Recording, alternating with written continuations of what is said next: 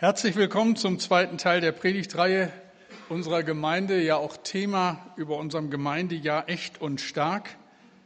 Es geht um die Frage, wie unser Leben als Christ denn nun aussieht, was unseren christlichen Charakter ausmacht. Und ich denke, die Frage dürfte auch die interessieren, die sie unsere Gäste sind und nicht so recht wissen, was das eigentlich bedeutet, sich auf Gott so intensiv einzulassen. Und deshalb von meiner Seite mit Nachdruck und ganz ehrlich, wenn es um die Intention dieser Predigt geht, wie sehr wünsche ich Ihnen, dass Sie unter dem Eindruck der Predigt Gott ein Stück näher kommen, dass uns das allen passiert an diesem Sonntag. Also, was ist das Besondere an einem Leben als Christ? Welchen Einfluss hat eine solche Entscheidung, Jesus nachzufolgen, ein Jünger Jesu zu werden, auf mein Leben? Gibt es so etwas wie eine Berufung, etwas Höheres, was alles andere dann bestimmt? Und wenn ja, was ist meine Berufung? Die Frau im Theaterstück hat da ja so ihre Erfahrung gemacht. Afrika ruft oder auch nicht. Afrika ruft, fragt den Geschäftsführer unseres Verbandes, Dieter Stiefelhagen, Waisenhaus, Hausprojekt Box, braucht immer wieder neue Mitarbeiter. Also so äh, weit weg ist der Gedanke gar nicht. Was ist deine Berufung?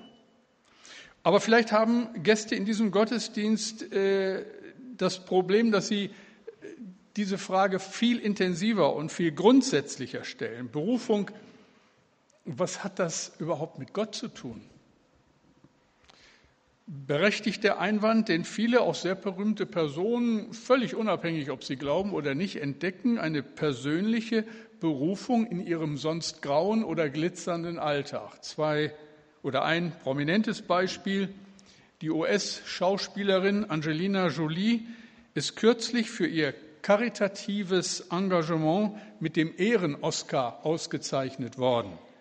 Die 38-Jährige hat als Sonderbotschafterin des UN-Flüchtlingshilfswerk seit 2012 an 40 Einsätzen weltweit teilgenommen.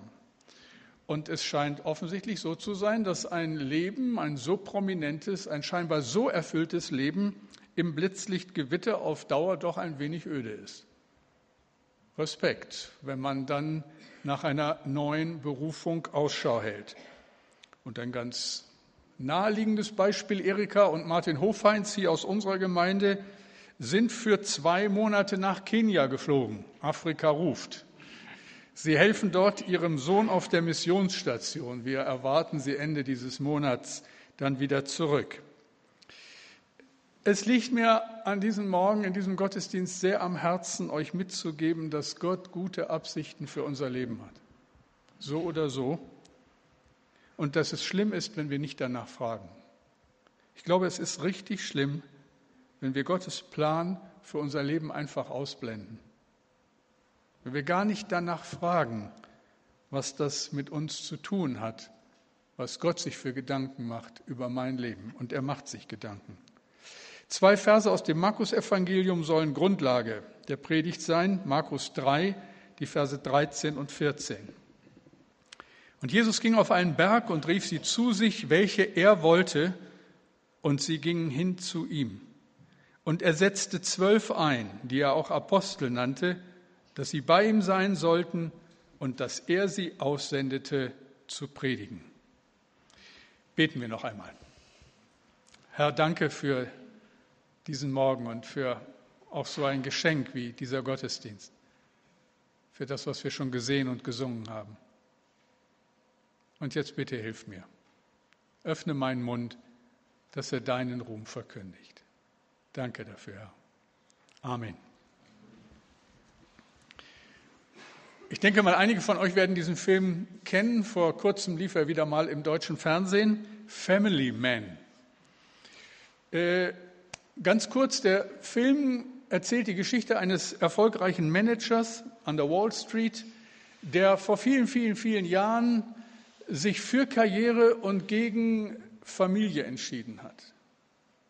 Und nun in dieser Weihnachtsnacht in Manhattan, wo er bis zum Schluss am heiligen Abend gearbeitet hat, ist er allein in seinem Apartment in Manhattan und schläft ein und die Kamera, die fängt das so äh, genau ein und dann wacht er am nächsten Morgen unfreiwillig in einer ganz anderen Welt auf. Er hat plötzlich zwei kleine Kinder, einen Hund, der ihn abschlabbert, ein nicht bezahltes Haus und einen schlecht bezahlten Job. Und er weiß überhaupt nicht, was mit ihm geschehen ist. Er erkennt in der Frau, die neben ihm liegt, seine Jugendliebe, die er damals um der Karriere willen verlassen hat. Aber mit der Zeit, und das ist ganz amüsant, was sich dann so alles entwickelt, mit der Zeit begreift er, welchen Schatz er bekommen hat, wie viel wichtiger dieses Leben ist als das Leben, das er als Broker in Manhattan geführt hat. Und in ihm wächst so der Wunsch, nie wieder zurück. Das ist eigentlich meine Berufung. Das ist mein Leben. Und als er an diesem Punkt angekommen ist, wacht er am nächsten Morgen auf und ist wieder in seinem Apartment alleine in Manhattan und wird sich in einem Augenblick der ganzen Lehre seines Lebens bewusst. Und dann ist es spannend zu sehen, was er macht. Er setzt alles dran, um seine Jugendliebe wiederzufinden. Und ob er sie wiederfindet, müsst ihr euch selber angucken. Ah, er findet sie. Sonst hätte ich den Film gar nicht geguckt. Der Film stellt, fand ich schon, als ich ihn vor Jahren das erste Mal gesehen habe, auf geradezu fromme Art und Weise die Frage, worauf legen wir eigentlich Wert? Was ist eigentlich wichtig? Was ist mir in meinem Leben wirklich wichtig? Ich denke, an guten Tagen vermeiden wir es in der Regel, diese Frage überhaupt zu stellen, denn sie kann sehr unbequem sein, wenn man irgendwo ahnt, dass man auf der falschen Spur läuft. Wir hoffen ja immer, dass es irgendwie gut geht. Aber das ändert sich ganz schnell in Augenblicken, wo all das, was wir so sicher glauben, aus den Fugen gerät. Um in dem Bild zu sprechen vom letzten Sonntag, wenn Sturm aufzieht, wenn es sich beweisen muss, ob das Boot, unser Lebensboot, diesen Sturm aushält. Ich hoffe, ihr erinnert euch an den Bibelvers vom letzten Sonntag, der uns auch in den nächsten Wochen immer wieder begleiten wird. Sprüche 4, Vers 23. Behüte dein Herz mit allem Fleiß, denn daraus quillt das Leben. Wisst ihr, ich denke, wir müssen uns entschließen, uns wirklich willentlich entschließen, unsere Seele, unserem Herzen die ungeteilte Aufmerksamkeit zu widmen. Seine Gesundheit und Produktivität kann man nicht einfach voraussetzen. Das merken wir immer dann, wenn etwas nicht mehr stimmt mit unserer Seele und es häuft sich in unserer Zeit, dass es bei vielen nicht mehr stimmt mit der Seele. Wir müssen unser Herz schützen und pflegen. Es muss ein Ort sein, an dem alles in Ordnung ist. Ein Platz, der mit der ganzen Unruhe unseres Lebens fertig wird. Unser Herz muss ein Ort sein, wo wir Gott begegnen. Zwei Fragen also sollten wir uns hin und wieder immer mal wieder stellen. Die erste, was treibt mein Herz? Oder dein Herz von hier aus gefragt? Und die zweite, womit versorge ich mein Herz? Werfen wir einen Blick in das Neue Testament. Da sind zwölf Männer, die Jesus folgen. Sie haben alles hinter sich gelassen und sind jetzt mit Jesus unterwegs und man fragt sich, warum? Warum verlassen diese zwölf Männer alles, was bis ihnen bisher wichtig war, und lassen sich auf das Abenteuer Jesus ein? Und die Antwort ist ganz einfach, weil Jesus sie berufen hat. Und er setzte zwölf ein, die er auch Apostel nannte, dass sie bei ihm sein sollten und dass er sie aussendete zu predigen. Er setzte zwölf ein. Jesus beruft. Jesus schaut hinter die Kulissen dieser Leute, dieser Männer, sieht, was den Augen verborgen ist. Wir hätten sicherlich mit Blick von außen uns ganz andere Kandidaten für eine so wichtige Aufgabe ausgesucht. Viel begabter, viel intelligenter, viel effektiver aber Jesus sieht tiefer. Und dabei fällt mir auf, in der Bibel finden wir eigentlich keine Freiwilligen, sondern nur Berufene. Das ist ein steiler Satz. Keine Freiwilligen, sondern Berufene. Und deswegen ist diese Frage so wichtig für unseren Charakter, für, unseren Le für unser Leben, für die ganze Art, wie wir takten. Sind wir berufene Leute? Wissen wir um den Beruf, um den Anspruch Gottes für unser Leben? Frage ist nicht zuletzt auch die, werd ich gelebt oder lebe ich? Das wird dann am Ende dieser Predigt auch meine Frage an dich sein. Was willst du sein? Ein Getriebener oder ein Berufener? Und damit das auch ganz klar ist, ich lege diese Frage dir, ich lege diese Frage Ihnen vor und niemand hat das Recht, sie zu beantworten als du allein. Das steht mir nicht zu, selbst dem liebsten Menschen an deiner Seite steht das nicht zu. Das ist deine Geschichte mit Gott. Ich muss mich ja auch fragen, warum stehe ich hier vorne eigentlich? Warum bin ich Pastor? Weil Gott mich berufen hat oder weil mich alle möglichen anderen Motive dazu getrieben haben? Nun ist die Frage sicherlich die, woran erkennt man denn nicht berufene oder mit einem anderen Wort ausgedrückt getriebene Menschen? Ich denke, es sind vor allem gestresste Leute. Ich muss euch ja nicht sagen an dieser Stelle, dass dieser Begriff Stress den unsere Großväter überhaupt nicht gekannt haben, dass dieser Begriff einzigartige Karriere gemacht hat in unserer Zeit. Von Stress ist ständig die Rede. Alle sind gestresst.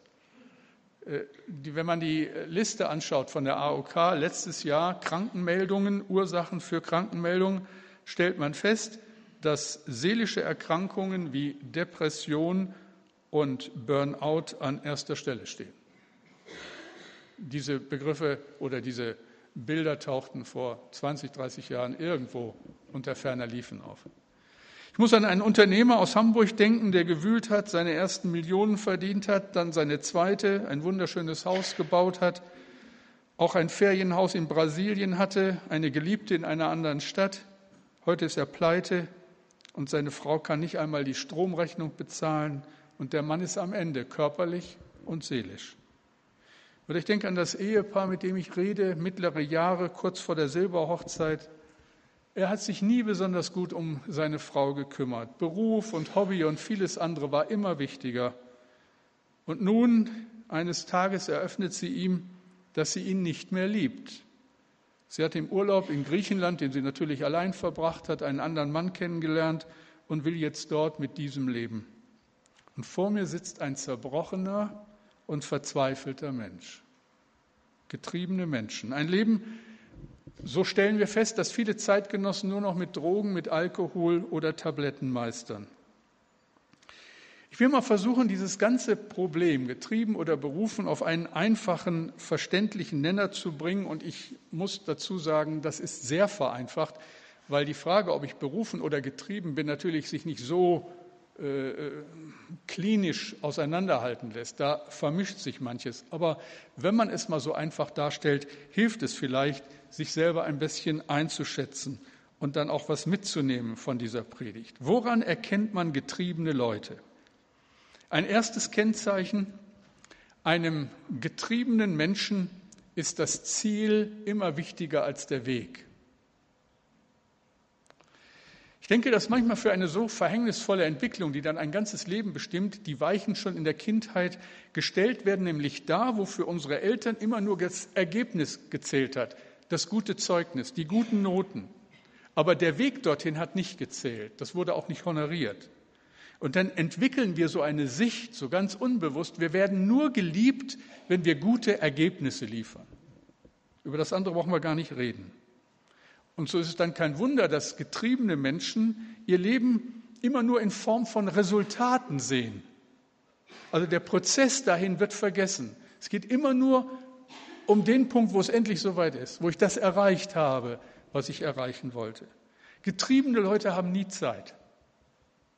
Eine langsame Kassiererin im Supermarkt bringt sie zur Verzweiflung. Ein Kunde, der sie vordrängelt, macht sie fürchterlich aggressiv ein Auto im Straßenverkehr auch. Ich habe etwas bei Real eingekauft, dummerweise an einem Freitagnachmittag, kurz vor einer landesweiten Hungersnot. Äh, zumindest waren so viele Menschen da. Und wenn man dann in diesen langen Schlangen steht an den Kassen, dann wabert es vor äh, Aggressivität. Warum geht das alles nicht viel, viel schneller? Ich bin dankbar, dass es in Deutschland ein strenges Waffenverbot gibt. Ich glaube, an diesem Freitag in dieser Schlange hätte die Rentnerin, die da so lange an der Kasse in ihrem Portemonnaie gewühlt hat, sonst nicht überlebt.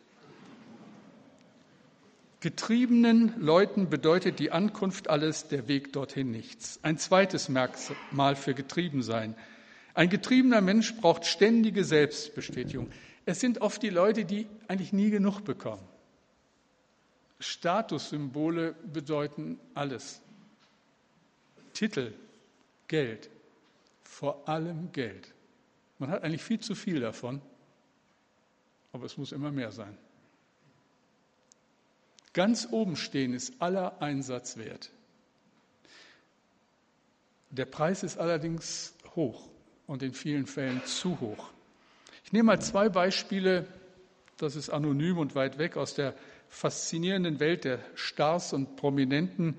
Und ich denke, sie stehen irgendwo für die unzähligen äh, persönlichen Katastrophen von Menschen, die wir nicht wahrnehmen, die keine Schlagzeilen machen. Robin Williams, für mich unvergesslich als Peter Pan, als Mrs. Doubtfire. Er hängte sich am 11. August 2014 in seinem Haus. Der Mann, der doch alles hatte, den man geliebt hat, auch als Schauspieler, der all das hat, was sich der Normalbürger erträumt, kommt mit seinem Leben nicht klar.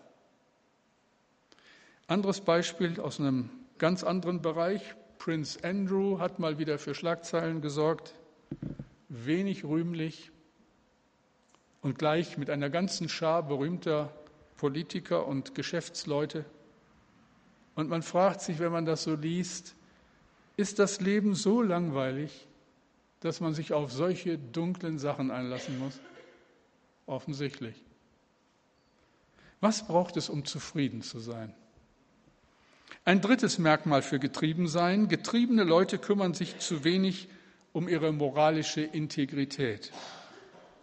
Ich denke, wenn wir so völlig aufgehen im Erreichen unserer Ziele, wenn alle uns mögen, weil unser Terminkalender gefühlt ist, wenn uns immer mehr Menschen für was Besonderes halten, dann neigen wir dazu, moralische Werte als leidige Pflicht und Kleingeisterei abzutun. Getriebene Menschen werden erschreckend pragmatisch. Wenn das Ziel so wichtig ist, sinken die ethischen Grenzen. Dann interessieren uns andere Menschen nur in dem Maße, wie sie uns nützen. Getriebene Menschen nehmen es mit der Wahrheit nicht so genau. Es interessiert nicht, welche Aktien im Fonds liegen. Hauptsache, sie sprengen, bringen die entsprechende Rendite. Wer ehrlich Steuern zahlt, ist selber schuld. Die Nacht mit der anderen muss die eigene Ehefrau doch gar nicht wissen. Die Zahl der gescheiterten Ehen in diesen Kreisen erfolgreicher Menschen ist erschreckend hoch, besonders unter denen, die viel unterwegs sind. Ich denke, wenn man allein im Hotel ist, gibt es gewaltige ethische Herausforderungen. Es werden Kompromisse geschlossen. Richtig ist, was nützt, was ablenkt, was den tristen Alltag ein wenig spannender macht. Wenn es mit dem verborgenen Leben nicht stimmt, wenn es in unserem Herzen nicht stimmt, haben wir keine Kraft dagegen zu setzen. Ein viertes Merkmal für getriebene Leute, getriebene Menschen haben nie Zeit. Sie sind maßlos beschäftigt. So ein voller Terminkalender kann ja sowas sein wie ein Statussymbol, ebenso wie die Anzahl der Freunde auf Facebook. Das Handy ist immer eingeschaltet. Sie klagen über die viele Arbeit. Ich glaube aber, das Schlimmste, was Ihnen passieren könnte, wäre, wenn Sie plötzlich Zeit hätten. Und das wirklich Schlimme ist, der Rhythmus unserer Zeit verlangt nach solchen Leuten. Überall. Wir haben sie im Geschäftsleben. Bei mir meldet sich ein junger Mann, Vater von zwei kleinen Kindern, arbeitet in einem der größten deutschen Großmärkte. Er ist krank geworden und bekommt einen Anruf von seinem Abteilungsleiter. Mit sofortiger Wirkung ist er entlassen. Er soll nur noch in die Firma kommen, um seinen Aufhebungsvertrag zu unterschreiben. Und der junge Chef begründet sein Vorgehen mit dem Argument, dass er angetreten ist, die Abteilung noch kostengünstiger zu betreiben. Und am Ende des Telefongesprächs sagt er ganz offen, wenn Sie nicht unterschreiben, werden wir Ihnen das Leben zur Hölle machen. Wir haben die getriebenen Leute in der frommen Szene. In den Chefetagen der Kirchenleitungen treffen wir sie. Wir sehen sie in frommen Großveranstaltungen, aber wir haben sie auch im Hauskreis oder im Gottesdienst. In der Bibel im Alten Testament haben wir einen Typus für einen getriebenen Menschen. Saul, der erste König von Israel. Das war, wie die Bibel berichtet, ein schöner, gut aussehender Mann aus reichem Hause. Eine gefährliche Kombination. Und der genoss seine Karriere. Er war König.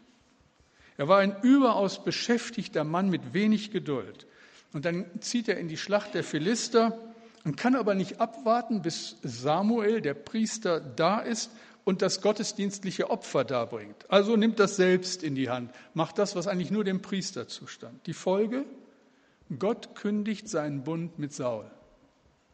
Der Prophet Samuel muss ihm im Auftrage Gottes sagen, und das steht in 1 Samuel 13, 14, aber nun wird dein Königtum nicht bestehen. Der Herr hat sich einen Mann gesucht nach seinem Herzen. Was für eine Aussage, was für ein Urteil über ein Leben, über einen Mann, der seine Berufung verspielt hat. Ohne den Beistand Gottes wird Sauls getrieben sein offenbar. Dann gibt es schlimmste Wutausbrüche und die lösen sich ab mit tiefer Verzweiflung und lähmendem Selbstmitleid und am Ende nimmt er sich das Leben, er stürzt sich in sein Schwert. Sein Nachfolger ist ein Berufener, David. Berufen, nicht getrieben. Und im Gegensatz zu Saul nennt die Bibel David einen Mann nach dem Herzen Gottes. Ich kann mir keinen schöneren Titel vorstellen für dich und für mich. Du bist ein Mensch nach dem Herzen Gottes. Was für ein Kompliment. Als es in Davids Leben zur größten Krise, zur größten persönlichen Krise kommt, zeigt er echte Reue und kehrt um. Und aus dieser Zeit stammt Psalm 51. Ich lese euch die Verse 12 bis 14. Schaffe in mir Gott ein reines Herz und gib mir einen neuen beständigen Geist. Verwirf mich nicht vor deinem Angesicht und nimm deinen Heiligen Geist nicht von mir. Erfreue mich wieder mit deiner Hilfe und mit einem willigen Geist rüste mich aus. Berufen, woran merken wir das? Auch hier vier Kriterien, die ich euch nennen möchte. Erstens, berufene Menschen verstehen sich als Verwalter, nicht als Besitzer. Bedeutet, berufene Menschen dienen und verschwenden wenig Gedanken an den damit verbundenen Erfolg. Haben sie gar keine Zeit für. Ist ihnen nicht wichtig. Wenn berufene Menschen etwas verlieren, ist es keine Katastrophe. Sie ruhen in Gott. Ich treffe eine Frau wieder, vor kurzem, Mutter von drei erwachsenen Kindern. Sie hat zwei schwere Krebsoperationen hinter sich, jedes Mal mit einer starken Chemotherapie verbunden. Ich frage sie natürlich, wie es ihr geht. Und sie strahlt mich an. Und dann umarmt sie mich und sagt, wir beide wissen doch, wie es uns geht. Gibt es etwas Schöneres als die Nähe Gottes? Berufene Menschen leben im Frieden Gottes. Ihre verborgene Welt ist in Ordnung. Woran erkennt man berufene Menschen? Zweitens, berufene Menschen wissen, wer sie sind. David wusste, wer er ist. Seine Identität war kein Hirngespinst, kein wirrer Traum, sondern war in seinem Inneren fest verankert. Getriebene Menschen vergessen, wer sie sind. Ich denke, manche haben es nie gewusst. Und so werden sie zu der Rolle, die sie spielen.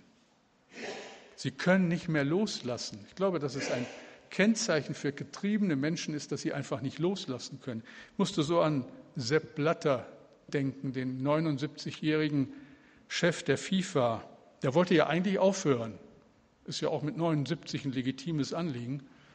Aber er kandidiert, kandidiert noch einmal. Und ein Skandal jagt den nächsten, aber es scheint ihn nicht zu kümmern. Ich denke, was für ein armer Kerl. David war König in Israel, aber er wusste um seine Grenzen. Schaffe in mir Gott ein reines Herz und gib mir einen neuen, beständigen Geist. Er konnte sich demütigen und loslassen. Er konnte sogar sein Königreich loslassen, ohne Widerstand, ohne Gewalt, um es neu zu empfangen. Und ich denke, was für ein Charakter. Wisst ihr, Wenn ich ein Kennzeichen für einen berufenen Menschen kenne, dann dieses. Berufene Leute können ohne beleidigt und gekränkt sein abgeben. Kannst du das? Weißt du, wer du bist? Kannst du die Grenzen deiner Begabung akzeptieren? Berufene Leute können das. Sie können es, weil es in ihrem Herzen stimmt und weil ihr inneres Gleichgewicht in Ordnung ist. Ein drittes Kriterium für berufene Menschen. Berufene Menschen wissen, was sie zu tun und zu lassen haben. Berufene Menschen wissen, was sie tun müssen und was sie getrost vergessen können. Ich muss nicht jede Verpflichtung eingehen. Ich muss nicht auf jeder Party mit dabei sein. Ich muss nicht jede Minute in meinem Terminkalender füllen. Ein berufener Mensch kann dieses alte Lied von Peter Strauch aus vollem Herzen mitsingen. Meine Zeit steht in deinen Händen. Nun kann ich ruhig sein, ruhig sein in dir. Du gibst Geborgenheit, du kannst alles wenden. Gib mir ein festes Herz, mach es fest in dir. Und ein letztes Kriterium für einen berufenen Menschen. Viertens, berufene Menschen wollen Jesus näher kommen, ihr Leben lang. Johannes der Täufer sagt mit Blick auf Jesus, Johannes 3, Vers 30, er muss wachsen, ich muss abnehmen. Wenn man das das erste Mal liest, könnte ich mir gut vorstellen, dass man sich fragt, äh, hat sich da jemand verschrieben? Jesus hat doch genug. Also wenn hier einer wachsen muss, das dann, dann doch ich. Ich denke, jeder Getriebene wird sofort diesem Satz widersprechen müssen, ganz instinktiv. Alle getriebenen Leute müssen mehr haben. Anders können sie das Leben gar nicht aushalten, sich einschränken, ein kleineres Auto fahren, auf den Urlaub im Süden verzichten, in eine kleinere Wohnung ziehen, weniger verdienen, um Gottes Willen, das geht nicht. Johannes sagt, Jesus muss groß rauskommen, nicht ich. Und die Frage ist, wollen wir das? Willst du das? Und ich will euch das ganz ehrlich bekennen als euer Pastor. Ich will das nicht, zumindest nicht immer. Ich bin manchmal erschrocken, wie, wie hart und kalt mein Herz ist. Wie ich gar nicht selbstverständlich seine Ehre suche, sondern die meine.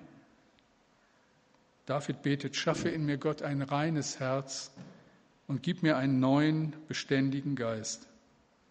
Und dann kann ich nur denken, wie gut, dass der Herr mein Herz, dass er unser Herz kennt. Und wie gut, dass es bei diesem Gott keine hoffnungslosen Fälle gibt. Ich bin kein hoffnungsloser Fall und du bist es auch nicht.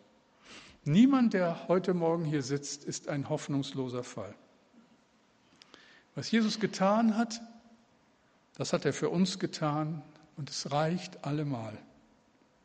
Berufene Menschen wollen Jesus näher kommen, immer neu, ein Leben lang. Und deshalb die Frage so am Ende dieser Predigt, willst du das?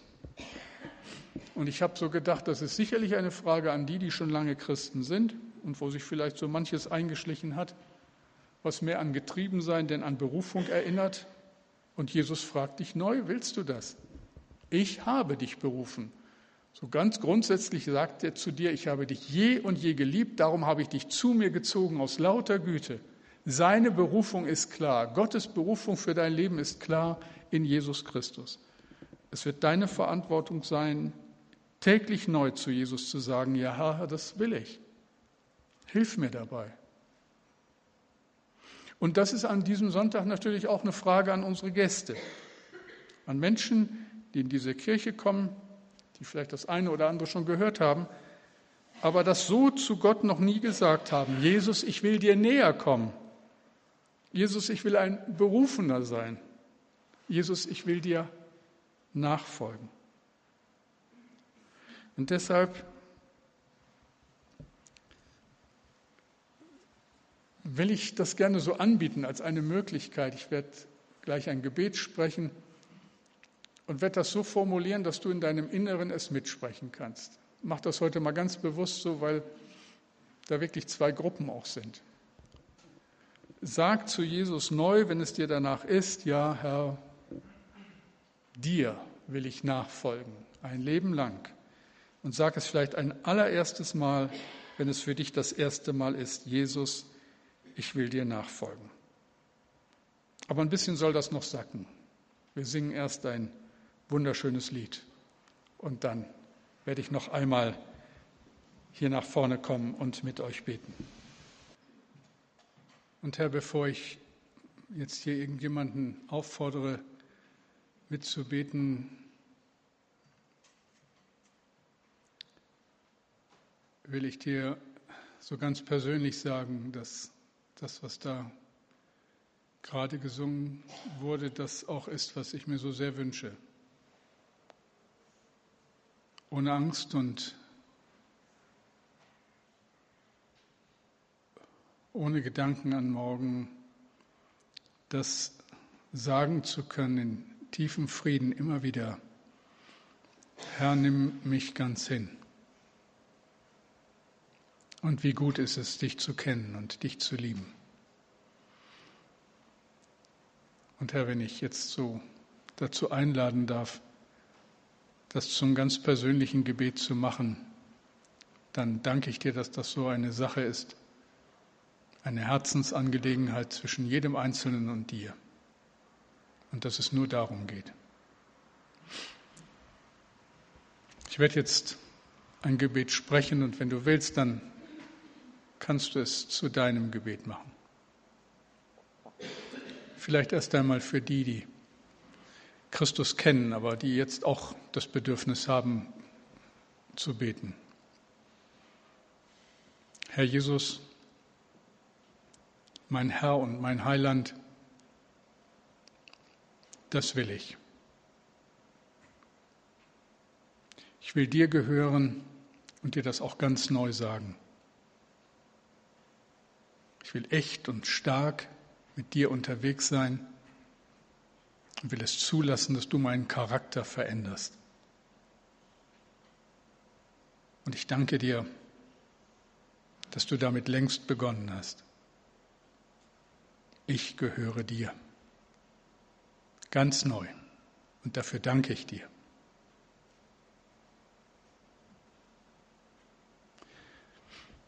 Vielleicht jetzt für die, die einen ersten Schritt tun wollen, die das vielleicht ein allererstes Mal sagen. Herr Jesus, und dass auch all das, was gesagt wurde, mir gilt, das will ich jetzt glauben und darauf reagieren. Ich will ein Berufener, eine Berufene sein, nicht getrieben. Und ich will so einen ersten Schritt mit dir tun, auch wenn ich noch gar nicht weiß, was das alles bedeutet. Aber das eine weiß ich. Ich will dich besser kennenlernen und ich will dazugehören zu deiner Familie, zu deinen Kindern. Bitte hilf mir. Nimm mich an. Zeig mir den Weg. Danke, dass du es tust. Danke für deine Nähe. Amen.